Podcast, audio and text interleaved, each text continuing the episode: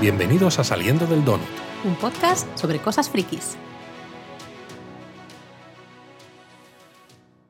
Vamos con un nuevo donut del Mandaloriano Laura del episodio quinto de esta tercera temporada titulado El Pirata. 44 minutos. 44 minutos de episodio y vamos un poquito tarde con este donut. ¿eh? Vamos un poquito tarde. Eh, hay que perdonadme, pero he estado malita yo y me era imposible. De hecho, y me nota todavía la arroz, la, la la voz un poco así rara.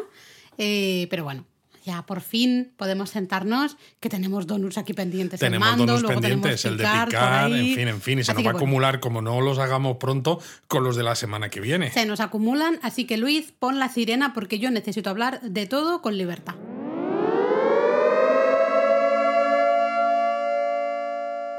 Es que es verdad, porque en este episodio la previa, este resumen que se hace siempre en todos los episodios, es tremenda, porque Mm.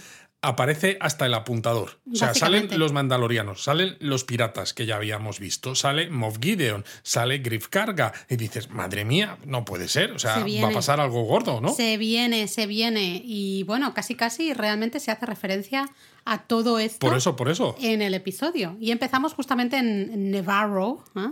que tenemos ahí a, justamente a Carga hablando con los ingenieros. Carga, que fue el que dirigió el episodio anterior del Mandaloriano, el ¿Ah, sí? actor que hace de Anda, Griff Carga. ¿sí? Pues le vemos ahí, a mí esa escena me hacía mucha gracia, ¿no? Porque era como jugar a los Sims eh, versión Star Wars, ¿no? Porque es en plan, ¿y si movemos la, eh, la, ¿no? la parte industrial para acá? Oh, y entonces la estación de tren, ¿dónde está? Necesitamos mover cosas, ok, vamos a moverlo aquí. Es como me resultó como muy gracioso, lo siento, soy muy simple. Em, Claro, pues de, de los Sims. Claro, sim muy play. simple, exactamente. Pues están ahí pues, planificando ¿no? el desarrollo, digamos, de la ciudad barra planeta, no sé exactamente, y empiezan a atacar unos piratas, ¿no? Y vemos la, una nave súper grande, súper chula, también te tengo Sí, que decir. muy chula, que es justo la que ya habíamos visto en aquel otro episodio, que era la nave del rey pirata Gorian Shar. Eh, otro que también me hace reír, lo siento mucho. Yo, ese señor con, con esas eh, rastas de. de- bueno, de- ¿te acuerdas que habíamos dicho que recordaba un poco a Davy Jones de Piratas del Caribe? Pero a mí en este episodio me ha recordado más a Pizza el Hat de La loca historia de las galaxia- galaxias de Mel Brooks. Ha sido muy divertido porque tiene un mensaje, ¿no? Una conversación con Griff Carga por videoconferencia, se puede decir, ¿no? Mm. Eh, en este momento, que es bastante amenazador, pero sin embargo, es que el Go- Gorian Shar, en serio, es que es Pizza de Hat. Sí, a mí yo me costó, me costó de reconocerlo, yo me estaba tronchando, cada vez que salía me tronchaba de la risa. Ese señor con, con esas flores, digamos, solo le Bueno, falta que empiece a florecer. Sí, sí, las ramas parece, como un vómito que le está cayendo todo por Pero la, de ramas, por la no cara. eh, Y fíjate que no, se le llama todo el rato rey, eh, porque claro, más adelante se menciona la nación pirata, ¿no? Mm, es da la sensación como que diversas facciones de piratas se deben haber unido, aprovechando el vacío de poder en ciertas partes de la galaxia, porque recordemos, el Mandaloriano eh, transcurre después del retorno del Jedi, el imperio ha sido derrotado, pero claro, la república, la nueva república, tiene que asumir el control cuando hay un montón de, bueno, de burocracia que tienes que replicar para que no se te vaya todo al garete, etcétera. Mm. Sí, sí, Entonces, sí. yo estoy seguro de que veremos más cosas de los piratas, eh, pero bueno. Puede ser porque se hace referencia además a eso, ¿eh? como que se pueden, se pueden hacer con ese control y sería como un lugar más del que pueden pasar a controlar, ¿no? Realmente. Pero bueno, tenemos al, al señor este. No, es que no sé cómo ya. No sé Pizza, ni- pizza de Hut. No, yo estoy pensando en un potus, ¿no? Como un potus. El- eso no es una planta de esas El poto, que caen. sí. Sí, ¿cómo se dice en español? Poto. Ah, poto se llama, en Sí. catalán es potus. Bueno, pues un poto de estos, el señor Poto, eh, pues empieza a atacar, ¿no? Empieza a disparar a Nevarro, a saco paco, eso sí, ahí dices, joder, pues el, el tío tiene pinta eh, jiji jaja, pero, pero da mal rollo, ¿no? Como tú decías. Y carga, se, se pone ahí, no, no, él dice, yo no me voy a, no me voy a ningún es sitio. el alto magistrado. Alto magistrado, el robot, ¿no? Claro, el droide le dice, señor, ya tengo preparada su cápsula de escape, no sé qué. Él dice, no, no, no, yo voy a salvar a mi población, a mi gente. Y se los lleva, ¿no? Que luego vemos que están eh, como en, unas zona, en una zona de cuevas que ven la ciudad a lo lejos siendo bombardeada. Lo que a mí me ha hecho mucha gracia es que en todo momento, ¿no? El propio Griff Carga va vestido de una manera que parece, ¿no? Le dicen algo de eso, ¿no? Que vas muy pomposo, como si fueras a la boda o algo así. Eh, parece que la ciudad está prosperando, la ciudad en ese planeta, pero es que hay como 30 personas que digo yo, vale, los bombardeos a lo mejor habrán matado a alguno, pero de verdad todo Nevarro son 30 personas. Sí, les ha faltado un poquito de extras ahí y un poquito yo creo, de espacio yo en el que volume, ahí es ¿no? porque, exacto, debieron grabar en el volume y, y era, es que si metemos más extras es que se nos caben, salen, se nos caben, salen por los lados. caben. Eh, yo pensé lo mismo, la verdad es que se quedaba, se quedó un poco como corto, ¿no? Pasa es que dije, bueno, mira, no voy a. No voy a poner mi atención ahí, digamos, son de esos detallitos que los comentamos aquí, los comentamos de buen rollo. A mí Sí, personalmente totalmente. tampoco me afecta en plan de Buah, negativo para la serie porque solo ha Negativo puesto para la 30 serie. personas ahí y tal. Yo diría que la serie is broken. Invoken, invoke. Es que salen los Ansolans, los eh, pequeñitos estos, Yo los quiero un aliens, de esos. pequeñitos estos especialistas en droides que ya salieron en otro episodio y que ya comentábamos que salía uno de ellos también en eh, The Rise of Skywalker, el episodio 9 de películas. Y claro, salen también aquí, eso sí, no dicen lo de It's Broken o It Broke. Bueno, así que lo decimos nosotros, ¿no? Invoke, invoke, De hecho, nos pasamos medio episodio eh, diciendo invoke, invoke. Y después de ver el, el Mandaloriano cada dos por tres por aquí en casa diciendo invoke, invoke. Eh, en fin, somos así de Somos así de simples, otra vez.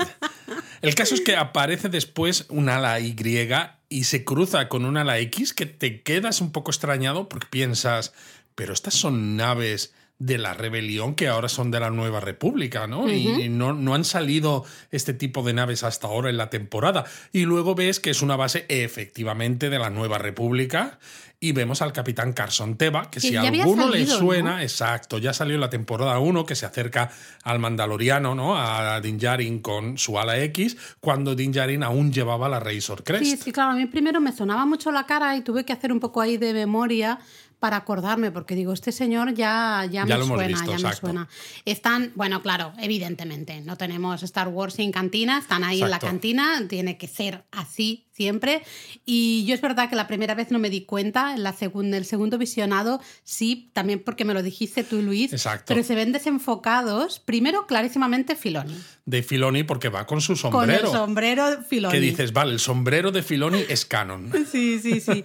Y luego, pues eh, tú me dijiste, ¿no? Que salían también. Rifa Mujiwa y Deborah Chow, ¿no? que son directores y responsables, ¿no? productores de la serie ahora, y que ya hicieron además de pilotos Cierto. los tres de Ala X en otro de los episodios, Son creo que en la primera frikis temporada. del copón. Que a ver, yo lo entiendo. A si ver, tú estás trabajando son en eso. frikis y son yo también fans. me gustaría Evidentemente, hacerlo, ¿no? yo también me metería Claro. dentro del episodio para Sí, decir, sí, sí. estoy dentro del Mandaloriano. Totalmente, totalmente. Bueno, total, ellos están ahí al, al fondo, ¿no? Y vemos que Teba recibe un mensaje justamente de Carga y Carga le está pidiendo ayuda, ¿no? Dice, estamos siendo atacados por estos... Dice Obi-Wan Kenobi, eres mi única esperanza. Exacto. Help me, Obi-Wan Kenobi. Eh, pues eso, que están siendo atacados por los piratas y que por favor, que necesita ayuda. Y ahí se le acerca un personaje que a mí me flipó muchísimo la voz que tiene ese personaje. Exacto, Yo porque como que no voz. encajaba mucho con la cara, ¿verdad? No, pero me encantó esa voz que se llama Zep, ¿no? Zep Aurelios. Exacto, ¿no? Y le dice buena suerte consiguiendo algo porque la nueva república está hasta arriba, O, pero yo creo que la nueva república pasa, pero bueno, esto de esto hablamos después. Pero sobre todo es un personaje que ha vuelto locos a muchos fans Eso al vi. verlo, porque es uno de los personajes de Rebels. Eh, claro, eh, Dave Filoni lo que está haciendo, ¿no? Eh, ha ayudado, como también es muy amiguito de John Favreau, le dice, John, mete aquí mis personajes de mis series de dibujos animados y bueno, pues es que los está metiendo todos. Entonces Son como está si fueran sus niños, ¿no? Un poco, Sí, yo creo. Y yo creo además que todo esto no va a tener más recorrido todavía Sí. cuando veamos la serie de Ahsoka Tano, Sí. etcétera.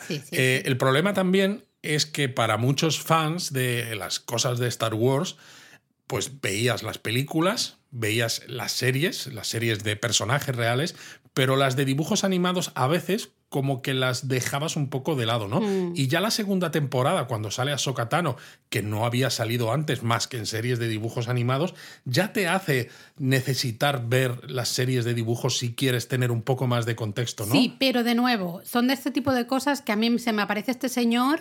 eh, no sé quién es, y me- o sea, me da igual, digamos, entre comillas. Si no lo he visto, si yo no he visto Rebel, si yo No, no, no, tengo claro. información de él, yo puedo seguir Al disfrutando menos en del este episodio. episodio. desde luego. Veremos si más adelante será necesario ver esas series Vale. para entender Pero me ese contexto que y esas así, relaciones. Porque creo que es un buen equilibrio entre eh, complacer de alguna manera a los fans más, más heavies, ¿no? Más acérrimos, que se lo han visto todo, que se conocen los nombres de todo el mundo, ¿no? Que te- tiene una memoria impresionante, que yo flipo con ciertas personas, tú incluido, ¿eh? Pero flipo con cierta gente que sabéis todo. Yo, a mí no me cabe tanta información en la cabeza. Claro, O porque sea, tú tienes todo lleno de hangul la cabeza. Exactamente, será por eso. Eh, pero es verdad que, eh, que creo que mantiene un muy buen equilibrio entre eso, complacer al friki, friki, friki, mega friki, y eh, sin alejar, ¿no? Manteniendo cerca a el, el friki o el- la persona que está viendo esa serie simplemente porque le gusta la serie y ya está, y que a lo mejor no tiene tantos conocimientos ni siquiera de- del universo Star Wars, ¿no? Creo que de momento están manteniendo Totalmente. ahí un equilibrio bastante interesante. Exacto. El caso es que Teba dice, pues bueno, pues me voy a ir a Coruscant porque no van a poder decirme que no si voy a verles directamente. Ay, Que- amigo mío, si yo te Exacto. que a mí al principio todo esto me ha parecido que sobraba un poco desde el punto de vista de, o sea, ya sé que estás, lo estás justificando diciendo que los mensajes que mandas pues se apilan en, yo qué sé, pues en el buzón de entrada, ¿no? Y no Bueno, te ya los lo hemos visto. Y, y- y tienes prisa porque están atacando, pero también es, realmente, si no te están haciendo ni caso, ¿quién se va a enterar si agarras tu escuadrón de ala X y te vas a ayudar Claro, a pero Nevarro, tú ¿no? quieres hacer las cosas bien hechas. Lo sé, lo Aquí sé. se ve lo clarísimamente. sé. A mí al principio me, este sobraba, tema- me sobraba un poco. Luego, cuando ahora hablemos de lo que ocurre en Coruscant, creo que, bueno, que es interesante por... A ver, por- también hay que decir que la escena en sí es un poco fanservice. Sí, porque se podría haber hecho de una manera más rápida o Eso él creo. está en su casa y recibe esa notificación, ¿no? Y, uy, vale, pues me voy a hablar con quien sea y ya está. Se hace así justamente pues para meterle un poquito de fanservice en ese equilibrio que No, no, decíamos. totalmente. Y ya te digo, no me parece mal cuando luego vemos el resultado Sí. de que Teba esté en Coruscant, ¿no? Con esa conversación con el coronel de requisitos o de solicitudes Sí. que hay, porque vemos además que en esa oficina está Elia Kane, Sí, que que es ese personaje exacto que habíamos visto en el episodio en el que salía el doctor Pershing en Coruscant, es decir, una ex imperial que supuestamente estaba en el programa de amnistía porque había, bueno, no, está en el programa de amnistía, está. digo que supuestamente es buena, pero ya dijimos que a nosotros nos da una mala espina la que chunga, flipas. la chunga, la chunga.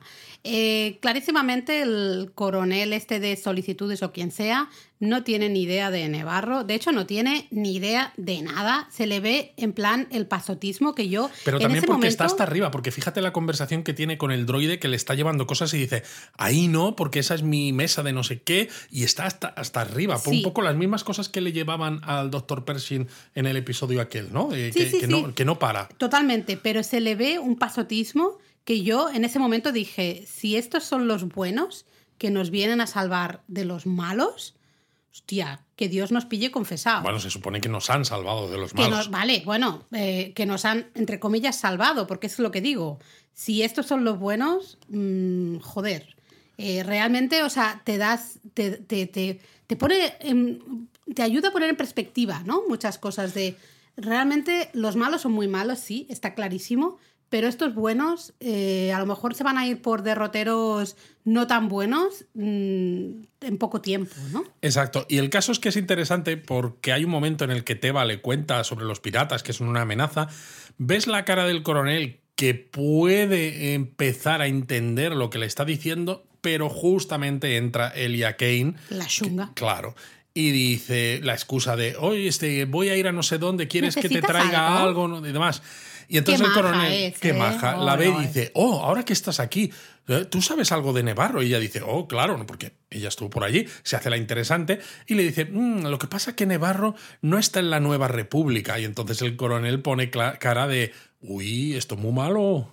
Claro, eh, ahí nosotros como espectadores nos vamos directos, ¿no? Con Teba, porque Teba se enfada ¿no? Realmente. Y de hecho hay una escena en la que se enfoca justo el, pin. el pin este del programa de amnistía, que ya sabes lo que significa, es ¿me puedo fiar de ella? Claro, o no? además Teba dice, oye, que no estén en, en la República, ¿no? Que sean todavía un planeta independiente, no significa que les tengamos que abandonar, porque si hacemos eso al final seremos igual de malos que los anteriores. ¿no? Claro, pero el propio coronel dice, no llegamos con los planetas que están en la nueva república como, para, ayudar primero a los que están fuera, ¿no? Y de hecho el propio Teba se enfada con Kane, pero ella es muy manipuladora. Le da la vuelta para que parezca que el capitán Teba no acepta a los eximperiales, ¿no? Y eh, cuando él le dice, no, es que, claro, tú fuiste capturada, y ella dice, no fui liberada. Vamos, ella eh, sabe manipular muy bien, muy bien, sabe... Y sabe eh, posicionarse para ir escalando en ese escalafón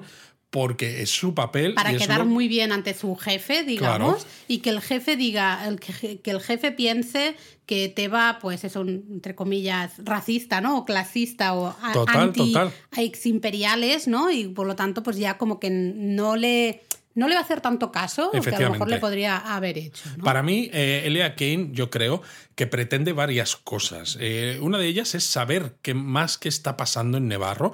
Creo que para ver si sus, sus planes están saliendo bien, porque ya dijimos ¿no? que creemos que, que, Elia Kane sigue siendo un agente imperial. Absolutamente. Eh, otro de los, de los objetivos es, creo, evitar que la República precisamente se inmiscuya y mande naves a, a Nevarro.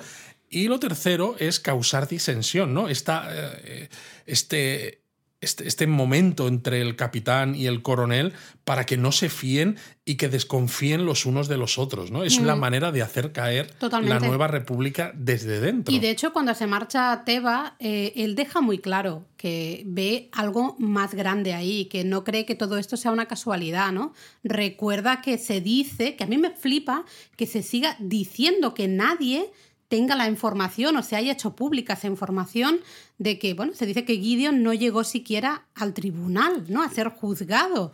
Eh, dice, el ataque este pirata no creo que sea casual. Eh, es que se está formando algo que cuando queráis hacer algo, cuando queráis responder, será demasiado tarde, ya no podréis hacer nada. Para mí esto es algo parecido a lo que yo decía en aquel episodio en el que teníamos tanta eh, tanta historia en Coruscant con Pershing y la propia Elia Kane, que yo decía que la Nueva República los veía como unos incompetentes. Evidentemente, los altos cargos de la Nueva República saben que Gideon no ha llegado al tribunal, pero lo que no quieren es precisamente comunicarlo hacia abajo, no quieren que la gente lo sepa por lo que eso significaría de desconfianza hacia, hacia ese nuevo gobierno. Sí, pero si ya se ha filtrado. Claro, y pero se está filtrando, está casi viendo. Peor. Efectivamente, porque no saben cómo atajar el tema y no saben ponerse serios y decir, vale, ha pasado esto, claro. ha sido un error o vete tú a saber por qué. Simplemente hay cosas que en este universo que pasan, porque, bueno, pues hay gente con naves y que no tienen respeto a la vida y te pueden atacar,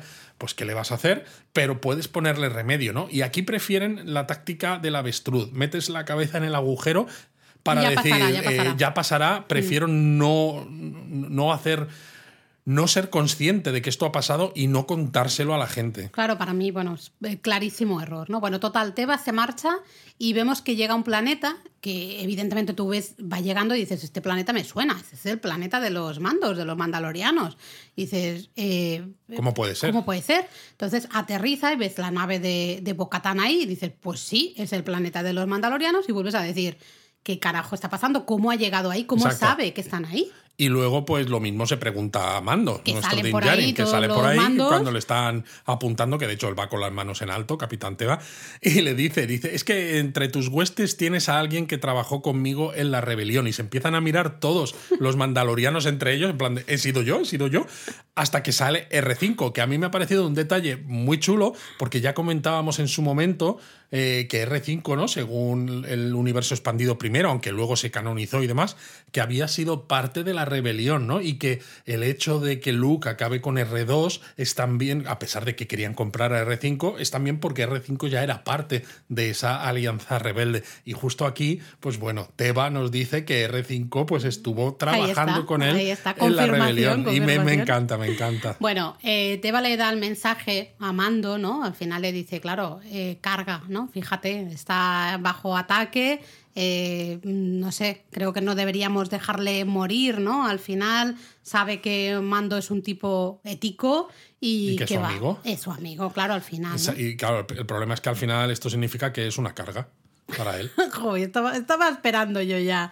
es que me lo tenía que hacer venir bien. Sí, ya lo he visto, ya lo he visto. Mando dice, efectivamente, tengo que ir a, ayudar, a ayudarle y pide ayuda a los mandalorianos que hacen ahí su reunioncita ¿no? Un poco su congreso de, los, diputados. Sí, pero son unos tíos muy chungos. Pero es divertido que, siendo muy chungos, utilizan lo de el talking stick, el palo para hablar, ¿no? Sí, bueno, es como un martillo este caso. Bueno, sí, el, martillo de, la armera, que dices, bueno, bueno, en fin. Eh, sí que él recuerda que Carga y los mandalorianos fueron antagonistas ¿no? en, en, ese momento en que le salvaron la vida a él y a Grogu, pero que realmente se ha reformado y que el Carga de hecho le había prometido darle unos terrenos para que pues eh, tanto él ¿no? como el resto de mandalorianos pudieran vivir al final a plena luz del sol y a olvidarse de estar escondidos. Exacto. De hecho, dice, ¿no? Nuestros hijos que puedan jugar mm. a plena luz del sol, que digo yo, bueno, filtrada por los cascos. En Hombre, no, porque cuando no, hasta que no hablan, pues tienen que, pueden ir sin casquito. Sí, bueno, en fin. pues bueno, ¿no? La armera pregunta si alguien más quiere hablar. Se ve un poco ahí que dices, Mando, creo que lo tienes complicado. Está el público complicado y agarra el martillo nuestro querido Paz y dices, bueno, pues ya está todo perdido, ¿no? Porque ves como yo pensaba, buah, este va a decir que no. Y de hecho empieza el discurso y dices, madre mía, o sea, no le van a ayudar ni de Bueno, en parte tiene razón en lo que dice, ¿no? Dice, muchos de los nuestros murieron salvando, a, salvando al Mandaloriano y a Grogu de carga y sus cazarrecompensas mm. en el episodio 3 de la temporada 1. Y ahora nos pide que vuelva a poner, que volvamos a poner nuestra vida en riesgo. Y se pregunta, ¿por qué? ¿Por qué deberíamos hacerlo? y entonces hay una pausa y dice, porque somos mandalorianos. Y es que a mí me entra la risa. Y es que a mí me entra la risa con esa pausa, además, ¿sabes? Es, Y esa voz que tiene es como muy gracioso. Yo lo siento, pero ahí me tronché de la risa. Digo, ¿what?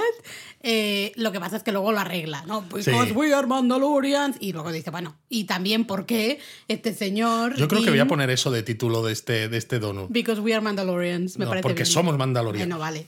Eh, recuerda, ahí sí, que Dean y Bo arriesgaron la vida, eh, su vida por la vida de su hijo, ¿no? Y que ayudarlos al final es lo que toca porque this is the way. Este pues eso, this is the way y ya está. Y entonces trazan un plan con Boca Tan al frente diciendo que van a usar las dos naves, el caza de, de mando como señuelo para atraer no solo a la nave grande del rey pirata, sino también a los cazas que tiene la nave grande, mientras que Bo-Katan, como su nave es más grande, llevará pues una especie de destacamento de mandalorianos que los soltará pues como si fuera una división aerotransportada no de esto del desembarco de, de Normandía. Bueno no del desembarco de Normandía porque lo hicieron con barcos pero bueno. Bueno pero es básicamente lo mismo no tirarlos con paracaídas en este caso con jetpacks. Exactamente. A mí me ha hecho mucha gracia ver que Mando va ahí con, con Grogu Grogu no tiene casi protagonismo en, en este episodio eh, pero está ahí en la nave con Mando el resto de Foundlings y demás deben estar, pues no sé, escondiditos, supongo, en el planeta para no meterles en problemas, ¿no?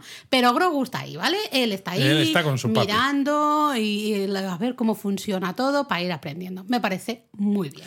A mí hay una escena que me ha flipado mucho, la escena con las dos naves, la de Bocatán y la de Din Djarin en el hiperespacio, que luego se convierte en estrellas alargadas cuando están ya frenando. Y luego vemos a Nevarro que empieza como un punto pequeñito que se hace grande de golpe frente a las naves justo cuando dejan de estar en el hiperespacio. Y a mí esa escena me deja pegado al sofá, es para verla una y otra vez, o sea, eso es un fanservice bien hecho, un CGI muy bien, hecho, que dices, madre mía, Qué maravilla.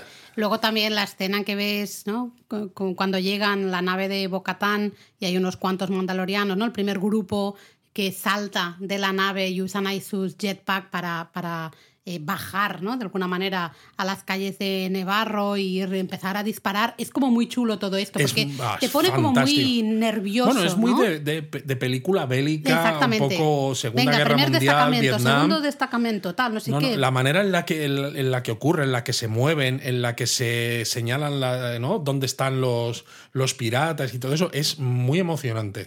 Eh, bueno, salen unos amiguitos tuyos en los árboles, ¿no? Que te gustaron mucho. Sí, bueno, los monicacos estos que siempre los habíamos odiado por el personaje de Salasius Crumb, eh, la mascota de Jabba el Hutt en El Retorno del Jedi, que ya también los hemos visto en Nevarro, ¿no? En episodios anteriores, pero aquí, aunque son muy odiables, les hacen señales a los mandalorianos de que hay piratas escondidos y gracias a eso, ¿no? Pues ese grupo de mandalorianos pues se da cuenta, ¿no? Y aguantan más. Sí. Sí, es verdad que, bueno, se quedan varios ahí encajonados, ¿no? Están rodeados de piratas. Aterriza eh, nuestro Because we are Mandalorians, Paz. eh, y está como súper badass con esa súper metralleta. Ya sé que no es una metralleta, pero dejadme. Con esa metralleta enorme que tiene. Es curioso que con la estopa que reparte, que se llame paz. Ya te digo, se Porque tendría que llamar mucha guerra, paz se tío. tendría que llamar guerra, diría yo. Tremendísimo. Yo estaba ahí en plan de joder este señor. Eh, alucinante, muy bien. Luego ha habido una escena que a mí me ha recordado el retorno del Jedi precisamente, que los piratas que están en el balcón de la oficina de Griff Carga, porque la han, pues eso, ¿no? Se han metido allí, Ah, sí, sí, eh, sí, colocan un cañón, Mm. cuando ven que los mandalorianos les están atacando, colocan un cañón en el balcón y eh, un cañón, claro, más gordo. Y recuerda esa escena en la que los espirros de Java colocan un cañón láser en la barcaza para disparar, a disparar al esquife cuando Luke empieza pues a repartir también estopa para salvar a Lando Calrissian, bueno, a Han Solo, ¿no? Eh, Lando Calrissian y demás. Entonces me ha recordado muchísimo. Pero mola mucho porque, claro, están con el cañón, evidentemente consiguen parar un poco el avance de los mandalorianos. Eh, mola mucho ver que entra la armera. Además, la ves, primero solo le ves las piernas y, y, claro, ves el martillo que Y, lleva. el- y las tenazas. Y Va con sus dos herramientas. Que claro, dices, esta es la armera. O sea, es, es que es el look de la armera. Y evidentemente ya sube la, la cámara y lo confirmas, ¿no? Y solo con eso, sus tenazas estas y el martillo este, se los va cargando a todos. Pim, pam, pam, pataplum. Y el último tonto lava que está ahí con la metralleta esa, patapumba. También se lo carga y toman, digamos, posesión de Nevarro, ¿no? Consiguen liberar a Nevarro de todos esos piratas. Exacto. Fantástica esa escena. Fantástica, la armera está fantástica. Luego, claro, tenemos a Mando y Bo con las naves, luchando contra la nave de Shar, contra los El señor, cazas. el señor Poto, ¿no? ¿Quieres Exacto, en Pizza, Pizza al Hut, que se da cuenta de que Mando no es una maniobra de distracción, que ya se ha cargado a varios cazas, van destruyendo los motores de la nave poco a poco, tal, tal. Eh, hay un momento que me ha hecho mucha gracia también, ¿no? Que está el Bane, que era el pirata este, el único que escapa de- en el episodio aquel en el que varios piratas le dicen a Griff Carga, quiero que abras esto para que podamos beber, ¿no? Esto es una escuela ahora, tal, Sí. tal. Eh, y, y dice por radio, It's above you, ¿no? Está encima de ti. Y entonces vemos el caza del Mandaloriano, el N1, a un caza de los piratas por encima. Y luego dice, volvemos a enfocar Pero al Bane. nada, al, al segundo. Al ¿eh? segundo, it's below you, está por debajo de ti. Y entonces cambia la imagen y se ve cómo baja el caza del mando y se carga a otro caza. Y a mí me ha hecho mucha gracia porque es como muy ridículo. Solo me ha faltado que dijera Bane lo de it's every fucking where, ¿no? Roy Ken, Roy Exacto, es un crossover tetlásico tremendo. Eh, no, no sé, está por arriba, ¡uh! está por abajo, eh, está por todas partes. Bueno, total, al final solo queda un caza, el, un caza, el de justamente el de Bane, y Bane dice, mira, ¿sabes qué? Yo he tenido suficiente, yo me largo de aquí, y se larga, dice adiós, adiós, señor Poto, eh, yo me largo. Y se queda el, pobre Shard ahí eh, solo, ¿no? Exacto, los mandalorianos, tú has dicho, ¿no? Que han tomado el control de las calles de la ciudad, han echado los piratas que quedan al borde, que justo llegan eh, Griff Carga con los habitantes, también los apuntan, entonces quedan, eh, pues bueno, eh, quedan rodeados, se rinden, dejan las armas, eh, pero el problema está en que Gorian Shar toma el control de la nave, que por cierto, no sé si te has fijado que uno de los esbirros que está Es, el, controlando... es uno eh, de la misma raza que el señor de los atunes. Exacto, es un Ugnaught que también Mm. son los que estaban controlando eh, en el Imperio contraataca toda la historia esta para, eh, para eh, poner a Han Solo en carbonita. Ah, hostia, no me acordaba. Claro, de- ahí es la primera vez que Vale, los vemos. pues y luego es eso, es el de la del- temporada 1 ¿Qué del decía ese Mandaloriano. señor? ¿Qué decía siempre? I have said, ¿no? O I have spoken. I have- no, he hablado. ¿Sí? ¿Decía eso? Exacto, decía, he hablado, que era Nick Nolte el que ponía, sí, el que sí. ponía la voz, ¿no? Pues el señor un- de los atunes en esta casa. es un Ugnaut y, y bueno, pues Gorian Shar toma el control de la nave, entonces Bo y Dean dicen, pues tenemos que destruir el Sí, motor que le que, queda. que va, a- va a intentar matar a todas las personas que posibles. encima están todos concentrados ¿no? en ese borde de la ciudad, ¿no? Que parece casi como algo japonés, ¿no? Porque esa entrada parece un, Un tori, de un ¿no? santuario. y consiguen Bo y Dean cargarse el motor que queda y la nave, pues, eh, cae y explota. Y todos, pues, se quedan muy contentos porque han resuelto esta crisis, todo muy Todos bien. aplaudiendo, bien, bien, todos abrazándose, los 30 que son, bueno, 25 más o menos, Exacto. todos muy contentos, muy bien. muy De bien. hecho, hay un, hay un momento en el que Griff carga pues da las gracias a los mandalorianos y entonces les dice que les va a ceder un terreno y menciona que ese terreno va desde tal sitio hasta el cañón Bullock, que a mí pues me ha desde, parecido... desde la- lo- las aguas termales, ¿no? Un sitio de aguas termales. Para que se tú bañen y yo en el nos, onsen. nos imaginamos a todos los mandalorianos con el casco puesto, Exacto, pero en, en pelotas, pelotitas. porque en el onsen hay que bañarse en pelotas para hacer un crossover con Japón a fondo. Exactamente. Eh, pero con el casco puesto. Y digo que es un detalle bonito que hablen del cañón Bullock, porque Jeremy Bullock, el actor, era el que estaba dentro del traje del Boba Fett original, que murió en diciembre de 2020. Ay, qué bonito. Qué curiosidad, además, ¿no? Jeremy Bullock en el Imperio contraataca también, cuando ya llega Luke, hay un momento que él utiliza a Leia de escudo humano y él va vestido de imperial, que la va apuntando, y ese es Jeremy Bullock también, ¿no? Pero es el que Mm. estaba dentro del traje de, de Boba Fett. Entonces, pues bueno, Ah, es, es un recuerdo, es un recuerdo bonito. Luego también es bonito que, claro, Carga les dice, ¿no? Que quizá no tengan planeta natal, pero que en Nevarro siempre tendrán su, su hogar, ¿no? Que es como muy bonito. Y están todos aplaudiendo, todo el mundo súper contento, eh, los mandos ahí todos con, con el puño así en el pecho, dando Y inclinando la cabeza. Sí, sí, sí. Es un Tenéis momento- que ver a Laura, Laura está haciendo de mando yo, ahora con el puño en el pecho. Ahí seria. Y ese momento dices, va, todo va muy bien, tal. Y entonces viene nuestro querido Guerra, es decir, Paz, y le dice a Bocatán que la armera quiera, quiere hablar con ella. Y yo aquí dije, ay, Dios mío, ¿qué va a pasar ahora? Exacto. Porque está todo como, ¿no? Todo muy feliz, ha ido todo muy Exacto. bien. ¿Qué carajo Y ahora? conduce a Bo-Katan a los antiguos túneles que habitaban los mandalorianos cuando Yep. ya estuvieron en Nevarro.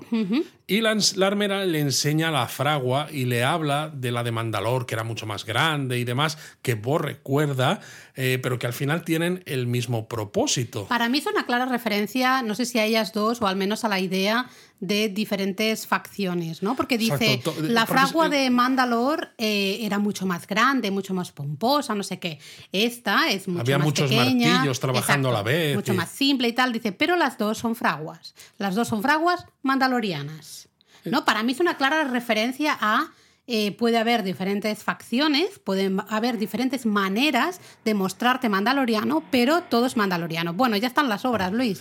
Nos habían dejado tranquilos. Nos habían dejado tranquilos. Yo creo que a los de las obras no les gusta el mandaloriano, porque han, de- han visto que estábamos grabando y han dicho, eh, vamos a ponernos. Vamos a parar un poco porque eh, no, se va a oír esto, va a ser horrible.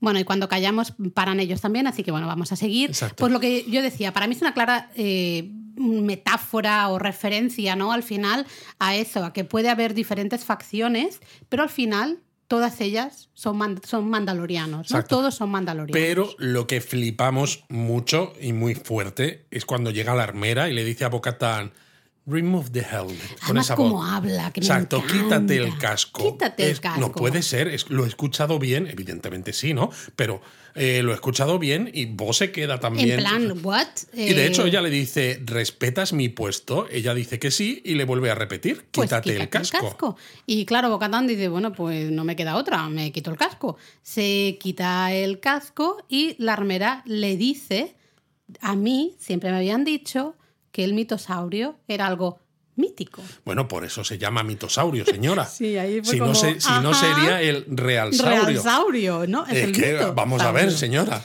Y entonces dice lo que ya hemos dicho todos, ¿no? Que eso significa, o sea, el hecho de que, que Bocatán viera ese mitosaurio significa que la nueva era, esa, ¿no? Que se predecía de los mandalorianos, está justo ya por llegar. Pero fíjate también, a la boca tan de antes si hubiera llegado y hubiera dicho he visto un mitosaurio, la, armeria no, la armera no se lo hubiera creído y sin embargo ahora le da credibilidad absoluta a lo que le cuenta Bocatán. de hecho, la armera dice que hay que unir a todos los mandalorianos, todos los que están esparcidos por ahí por los mundos de, Dios, eh, pues tienen que unirse porque es eso, como las fraguas todos son mandalorianos. Pueden ser de diferentes maneras, pero al final, en lo que es el core, ¿no? Todos son mandalorianos. Y que eh, Bocatán sabe ir por, ahí está el juego ese del el This is the Way, ¿no?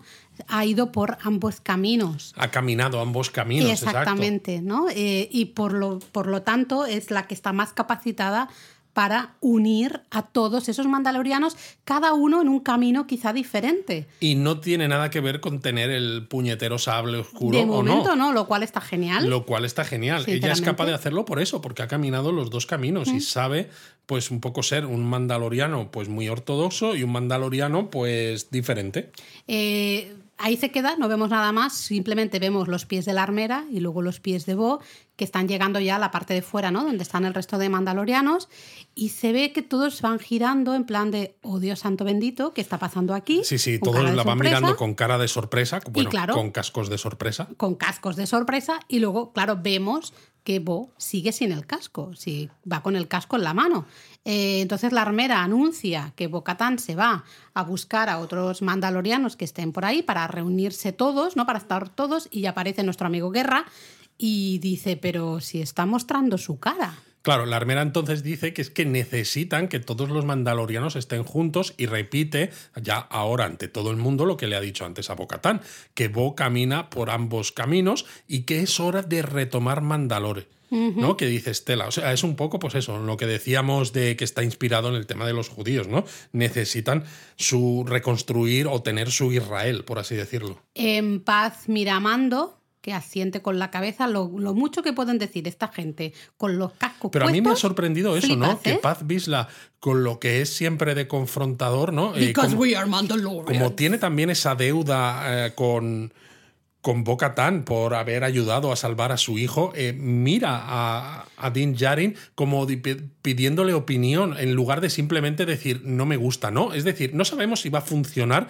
porque se nota que hay algo de tensión, porque sí, evidentemente... pero yo creo que todos han aprendido, todos están bastante de acuerdo en que eh, hay varias maneras de ser mandaloriana y Quizá más que nunca sí, no, ahora sí. Ninguna de ellas es la hipercorrecta y el resto son incorrectas, sino que hay varias maneras. Exacto, porque además el hecho de que el hecho de que la propia armera diga que se quite el casco y que diga que ha caminado los dos caminos y que traiga, ¿no? que reúna a todos esos mandalorianos, la armera tiene que ser consciente de que no todos ellos van a seguir el mismo camino que ellos siguen, no todos ellos van a estar siempre con el casco puesto y los tienen que aceptar igualmente, porque son tan mandalorianos como ellos, ¿no? Entonces, bueno, como las fraguas, lo que, lo que decíamos. ¿no? Y, a mí lo que me ha gustado mucho es eh, la cara que tiene Bocatán en ese momento, porque es una cara muy diferente, una cara decidida, segura. Eh, me ha gustado mucho el arco que le han dado al personaje en unos pocos episodios nada más, porque de pasota de todo esto, ¿no? Luego tienes una conversa con dudas, luego ya una creyente y ahora tienes una líder decidida. Sí, sí, porque se la ve orgullosa de ese trabajo que tiene entre manos, ¿no? La de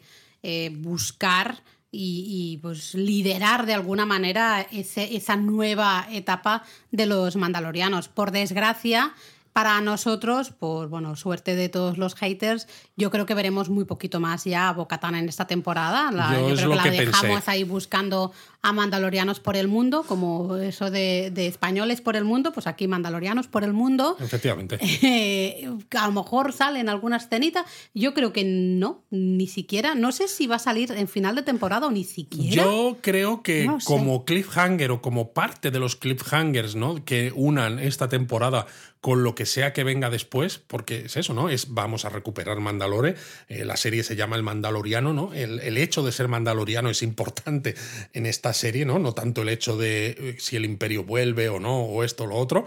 Eh, y también el entrenamiento de Grogu como mandaloriano y mm. demás. Entonces sí que creo que al final de temporada volveremos a ver a Bo, pero será simplemente un guiño para poner en situación lo que ocurrirá quizás en, una siguiente. siguiente. temporada, pero sí, yo creo que no vamos a volver a ver a Bocatán ya en, en la temporada. A ver, a ver si acertamos. Creo que lo que queda ya de temporada nos vamos a centrar básicamente en Mando, nuestro Mando, ¿no? En Dean, en, tema, en el tema de Moff Gideon, porque hasta aquí todavía no se ha tratado el tema de Moff Gideon y tú dices, bueno, salía, ¿no? En la Justamente previa, sí. en la previa, sí que pasa algo. Eh, también nos ha salido la ex imperial, ¿no? En fin, Es que claro, hay que recordar que Teba, el capitán este de la Nueva República, le dice a, a Din Djarin que el imperio está volviéndose a hacer fuerte. Ajá. Y hay que acordarse de lo que nosotros decíamos en donuts anteriores, que esto transcurre entre el episodio 6, el retorno del Jedi, y el episodio 7, que es el despertar de la fuerza. Es decir, de alguna manera nos tienen que unir las cosas, eh, ya veremos en qué momento lo hacen, pero se nota que lo están empezando a hacer con ese resurgimiento de lo que luego se llamará la primera orden. Y una de las cosas que siempre yo pensé la primera vez que vi la película es, ¿cómo es posible que resurja la primera orden, ¿no? que es una especie de imperio bis? cuando existe una nueva república y que los que combaten a la nueva a la primera orden sean la resistencia es que la nueva república no tiene un ejército no son conscientes de que el imperio ha resurgido y justo estamos, Bueno, viendo, estamos en esta temporada que la nueva república pues eh, ya decíamos en aquel episodio no que estaban desmantelando la flota que no son conscientes de lo que está pasando están otras cosas burocracia a tope y están, etcétera eh, hay cierto pasotismo, totalmente de acuerdo. ¿no? Eh, cuando ya crees que se va a acabar el episodio, viene una escena final que a ti te gustó muchísimo, que vemos un ala, el ala X de Teba, ¿no? justamente está en el espacio. Supongo que está, pues, no sé, haciendo sus mm, investigaciones por ahí, va mirando, no sé, lo que tenga que hacer en su día a día, y se encuentra con una lanzadera de clase lambda, ¿lo digo Eso bien, es. Luis? Como De- las que usaba Darth, Vader. ¿no? Exacto. Sí, a mí la escena me ha gustado mucho. Lo primero, me ha acojonado un montón porque me gusta el personaje del Capitán Teba, ¿no? Porque es una persona que quiere hacer lo correcto No a pesar que de muera, todo. ¿eh? Efectivamente, yo cuando lo he visto ahí he pensado, ay Dios mío, ay Dios mío, porque justo no dejaba de quitarme de la cabeza es mi, Moff Gideon ha escapado, nos van a contar algo seguro. Y además mola mucho porque nunca hemos- visto en Star Wars ninguna escena de esta manera, ¿no? En la que las naves estén en el espacio A la deriva. a la deriva y acercándose tan despacio ¿no? a otra nave claro. eh, de esa manera tan amenazante. Me, me ha encantado. Claro, manda una sonda ¿no? y va, va investigando, digamos, a partir de la sonda mientras habla con, bueno, supongo que un compañero teniente, suyo, ¿no? Sí. Eh, y dice, claro, ostras, es información clasificada, pero vamos a ver eh, qué, qué, mm, qué podemos saber de esta nave. Al final, con el transpondedor, creo que es, o algo así, eh, sí que saben, ¿no? Consiguen saber que es la nave que llevaba a Moff Gideon. Al tribunal, exacto, ¿no? Con lo cual ya sabes que efectivamente se ha escapado. A mí me ha resultado de todas maneras curioso, porque si te acuerdas en aquel episodio con el doctor Pershing, la República estaba destruyendo naves imperiales, incluso un destructor estelar de clase imperial. Y debe ser que, bueno, la- las lanzaderas de clase lambda eran de los imperiales y sin embargo la estaba usando aquí Pues la nueva República de Transporte de pequeñitas, Prisioneros. Pues sí que las necesitan, ¿no? ser. No sé, digo yo. Bueno, con la sonda eh, va viendo, ¿no? Toda la tripulación muerta. Yo ahí estaba cagadísima de miedo, lo tengo que decir, porque digo, le van a atacar. O sea, nos van a dar un susto. Exacto, es una trampa, tremendo. ¿no? Total, digo, ya está, le van a atacar. Pero, eh, ¿no? Realmente ves que hay un agujero en esa lanzadera, está a la deriva, de momento no sabemos nada. Él mismo dice, esto no es un ataque, esto es una extracción. Exacto, y ¿no? porque además lo único que encuentran son los cuerpos Eso es. de los oficiales de la nueva república, los pilotos, no está demás. ni se le espera. Efectivamente. Y sigue escaneando y al final, justo el final, es el que te quedas ahí con el culo torcido porque se ve un fragmento De Beskar. de Berska. Ber- uy, no me sale. de, de- de ropa, ¿no? De Berska. De Berska, no, ¿cómo es? Beskar. Beskar. Beskar. eh, y dice, ¿los mandalorianos han liberado a Gideon? Claro, pero es curioso porque eso no lo dice el capitán Bueno, Teba, ¿no? el capitán Teba le dice al teniente, ¿no? Que hay un fragmento de Beskar y es el teniente por radio el que pone voz a ese elefante en el espacio, ¿no? De son los mandalorianos los que han liberado a Gideon y se acaba. Y es como, no, no o sí. A ver, hay muchas facciones de mandalorianos. Eh, En este episodio, justamente, ¿no? Eh, está encargada de unirlos a todo. Y sabemos que Bo-Katan tenía a muchos bajo su mando en este caso mando de ordenar, no de mando, de mandaloriano, y que la dejaron tirada porque no tenía el sable oscuro y se convirtieron... sí que son simples, perdona que te diga. Y se convirtieron en mercenarios. Así que podría ser verdad que quizás los imperiales que se están reconstruyendo quizás no tengan tanta gente todavía como para poder hacer ellos una extracción y a lo mejor han subcontratado a esos mandalorianos mercenarios la extracción de Gideon. Y además encima les viene muy bien porque, bueno, pues puede meter un poco más de cizaña, pero no creo que sea un ataque de falsa bandera, ¿no? Que hayan plantado el Beskar ahí, sinceramente. Porque, vale, Gideon yo creo que odia a Mando porque Mando le quitó el sable oscuro, Mando consiguió que evitó que extrajeran sangre y DNA de Grogu y todo esto. Pero Gideon no sabe, ni nadie sabe, ¿no? Que Din Djarin ha vuelto con ese grupo de mandalorianos. De entonces, momento no. Entonces no tiene mucho sentido que Gideon quiera poner el foco en los mandalorianos. No, no, yo creo, yo realmente estoy, cuando tú, yo primero me quedé en plan de, ¿what? No, no, no puede ser. Aunque estoy pensando ahora en voz alta, a lo mejor sí, a lo mejor sí son imperiales, pero claro, si tú quieres que la nueva república eh, todavía no se dé cuenta de que el imperio está resurgiendo, lo que necesitas es que miren para otro lado. ¿Y qué grupo puedes, no? Que ya son unos proscritos, que no tienen casa, que no. Bueno, también ¿A quién puedes cargarle el muerto de la extracción? Pues a los mandalorianos. Te da lo mismo si te llevas bien con ellos o no. Lo que no quieres es que piensen que el imperio se está reconstruyendo. Mm. Mm, ahora ya me dejas ahí con la duda, ya no sé qué pensar, la verdad, no, no, lo tengo muy claro. Yo fíjate, pensaba que sí que podían ser mandalorianos mercenarios después de ver el episodio de ayer, pero ahora hablando de esto, en este momento me encaja más que hayan sido imperiales que todavía no se sienten preparados para mostrarse. Eh, y más viendo como la, la chunga esa, ¿no? La claro, está infiltrada para ir teniendo cómo información. sigue manejando los hilos y todo eso. No lo sé, fíjate, me dejas ahí con la duda y necesito tiempo para reflexionar. La verdad es que no tengo ni idea, así que comentadnos aquí, dejadnos en comentarios o en Discord a ver qué pensáis también un poco vosotros y así mm, a ver si sacamos todos alguna conclusión. ¿no? Lo que sí parece claro es que yo creo que veremos esos comienzos, como tú decías antes, de esa primera orden, ¿no? Exacto, y veremos, porque siguen queriendo muestras de Grogu, veremos cómo se lo montan, veremos si las consiguen, que quizás yo creo que sí que las pueden conseguir, porque entonces encajaría, ¿no? Con el hecho de tener a Snoke y al el, clon de Palpatine, eh, entonces... Eh, yo creo que sí que puede, puede haber temita aquí importante. Y también es interesante ver qué pasa con el personaje de nuestro mando, ¿no? De Dean, porque al final sí que parece eh, un personaje bastante literario, un poco de esos héroes, el típico héroe que no quiere ser héroe, pero que, al final lo es a su pesar y que se acaba convirtiendo en el líder, precisamente lo que a veces se dice, ¿no? Que el mejor líder es el que no quiere serlo. Y esto en ciertos foros, ¿no? En Reddit incluso, hay gente que lo dice, porque yo creo de todas maneras que hay muchos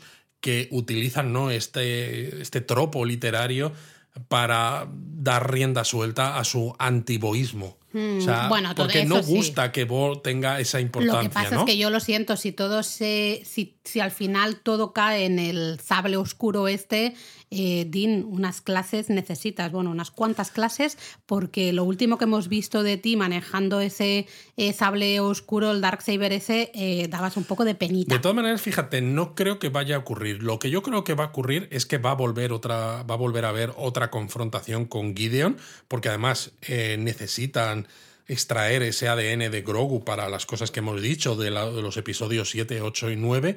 Creo que Gideon le va a quitar la espada a, a Din Djarin y luego creo que en algún momento Bo Katan se la va a quitar a Gideon, pero Bo, como es una nueva Bo, aunque ya tenga la espada y tenga en teoría ¿no? lo que esos mandalorianos que la dejaron de lado eh, es lo correcto para ser la líder, ella no la va a considerar la espada como la fuente de su legitimidad. ¿Pero crees que ella va a ser la líder de todos esos mandalorianos? Sí.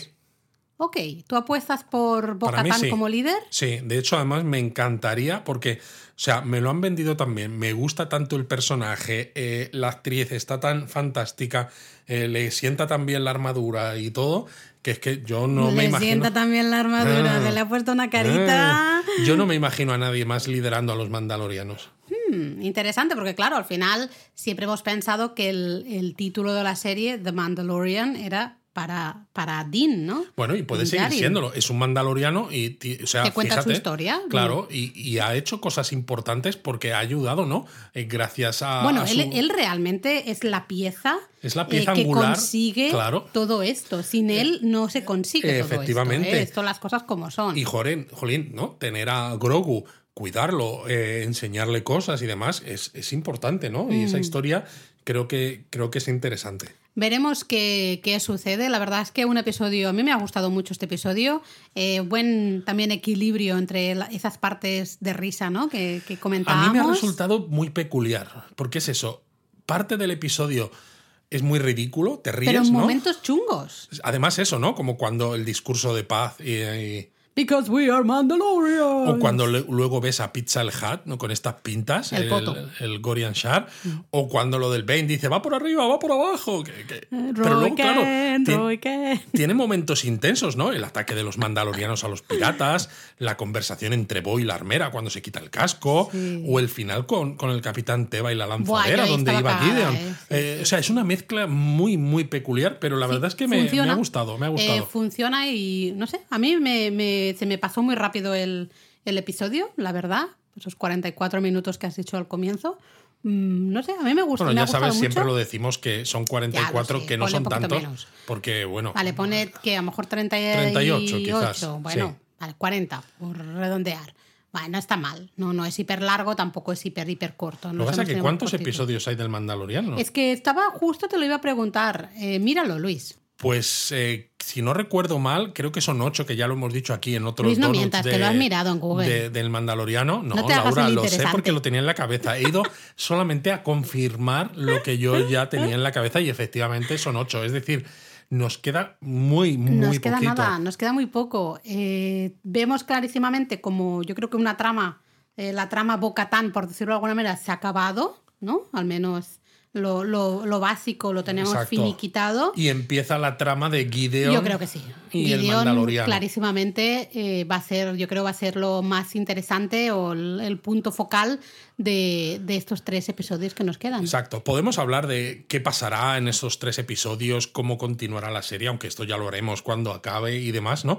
Pero a mí, claro, me deja ciertas dudas porque con los tres episodios que quedan no es tiempo, no hay mucho tiempo para contar según qué cosas. Entonces no sé si luego en una cuarta temporada del Mandaloriano seguirán mostrando. Cómo ese cómo esa primera orden llega a existir o contarán la historia de cómo los mandalorianos se unen o yo simplemente creo que será un- una mezcla de las dos cosas. o simplemente eh, cuentas ciertas historias pero luego te sacas una serie paralela que sea eh, Mandalor no o yo Eso sé puede ser, no lo sé, pero creo que tiene mucho sentido eh, contar las dos cosas, ¿no? De decir, vale, Para yo te voy sí, contando sí, más de los veremos. mandalorianos, porque al final el título esto es El dependerá de qué Mandaloriano. pase en los próximos tres Claro, no ya, es que te- además- ya contaremos qué, qué opinión tenemos Sí, pero que necesitas poner el contexto Sí, hombre, de cuando claro. están, o sea, puedes no ponerlo, pero justamente como tú has dicho antes, en la situación en la que estamos, en el momento cronológico en el que estamos, es interesante dar información del contexto, de lo que está sucediendo. Total. Eh, contexto histórico me refiero, me refiero, ¿no? Entonces, a mí me parecería súper interesante, que es un poco lo que se está viendo ahora, porque hay cosas que están sucediendo aquí que se están usando un poco de excusa para darnos información justamente de esta nueva república, ¿no? Y, de, Total. y empezar a darnos píldoras de por qué esa nueva república no va a funcionar. Efectivamente, ¿no? Y por qué es una república que, que, hace que, que surja esa primera orden sin que nadie se dé cuenta, salvo un grupo de gente que, fíjate, se tienen que llamar la resistencia y buscarse la manera, porque incluso teniendo a grandes héroes de la rebelión, ¿no? Y de, y de cómo la república esta nueva ha llegado a existir, no son capaces de convencer a los nuevos, a la nueva gente al mando de que les den recursos para combatir a esa amenaza. ¿no? Totalmente. Entonces lo tienen que hacer por su cuenta. Y claramente lo que. eh, O sea, estoy súper de acuerdo con lo que tú has dicho, ¿no? Que ciertas cosas de esta temporada, ¿no? Como ese viaje de el capitán Teva, Coruscant y tal, está hecho un poco también para justificar que nosotros, como espectadores, veamos eh, ese camino que, le, que, que lleva la- a la nueva república a su nueva destrucción. Totalmente. Eh, de todas maneras, Luis, empiezan las obras otra vez, ya están ahí con el Con el taladro, que parecen sí, sí. pedos, así que vamos a, es verdad, suena a pedo, un pedo muy largo este taladro de nuestros vecinos, así que vamos a dejar aquí el donut Exacto. y nos ponemos a grabar ahora el de picar, pero eso será para otro donut. Eh, veremos qué pasa en la siguiente semana, a ver por dónde van los tiros. Os Os queremos queremos 3.000. 3000.